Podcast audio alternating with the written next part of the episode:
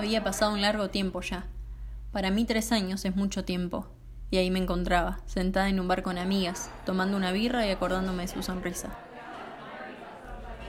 Me fui sin que me echen, para nada queriendo volver. En ese momento no me quería quedar. Me enamoré y fue como una droga. Tenía abstinencia. Seguro que si lo veo ya no me eriza la piel, ya no me genera nada. Pero ¿puede alguien explicarme por qué la cabeza te juega malas pasadas? En el medio de una charla, entre risas, entró al mismo lugar donde yo estaba. No me di cuenta al principio. Sin la intención de hacerlo, parecía haberlo llamado.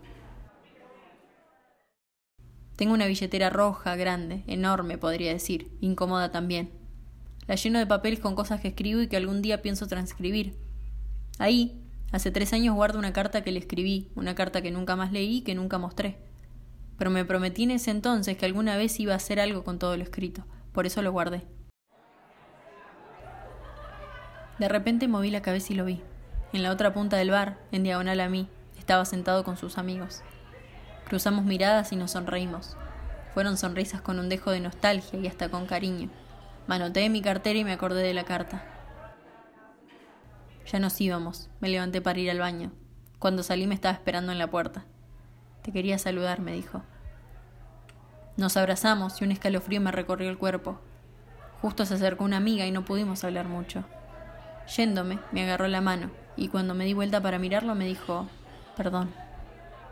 Normalmente lo habría dejado ahí, pero me ganó la impulsividad. No tengo nada que perdonarte.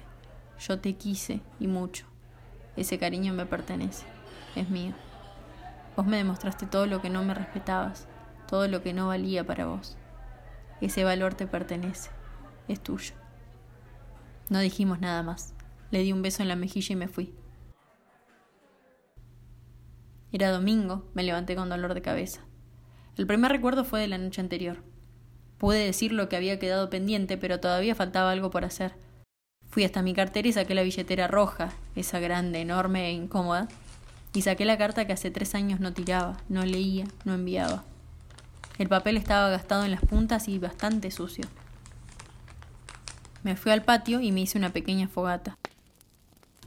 Abrí la carta y la leí en voz alta. Te dediqué miles de desvelos y noches de insomnio. Me despertaba a mitad de la noche pensándote y no me podía volver a dormir. Te dediqué tiempo, te dediqué vida y no me arrepiento. Aprendí que para todos un te quiero no vale lo mismo. Entendí que si no me cuido yo primero nadie lo va a hacer por mí, y que yo por otros tampoco. Ahora sé en qué momento me tengo que ir y dónde no quiero estar. Con tus mentiras aprendí el valor de la verdad. Me puedo dar cuenta que valoro de otra manera, porque a diferencia tuya, para mí las personas no son descartables. Te agradezco porque me bajaste de una nube de ilusiones y expectativas a la realidad. Te mostraste de una forma, te amoldaste a mi manera. La vida me da la oportunidad de hacer lo mismo, pero yo elijo irme y así me elijo a mí, me enseñaste parte del amor propio. Me costó pero te suelto, y cuando dejo ir, no vuelvo nunca más. Terminé de leerla y la tiré al fuego.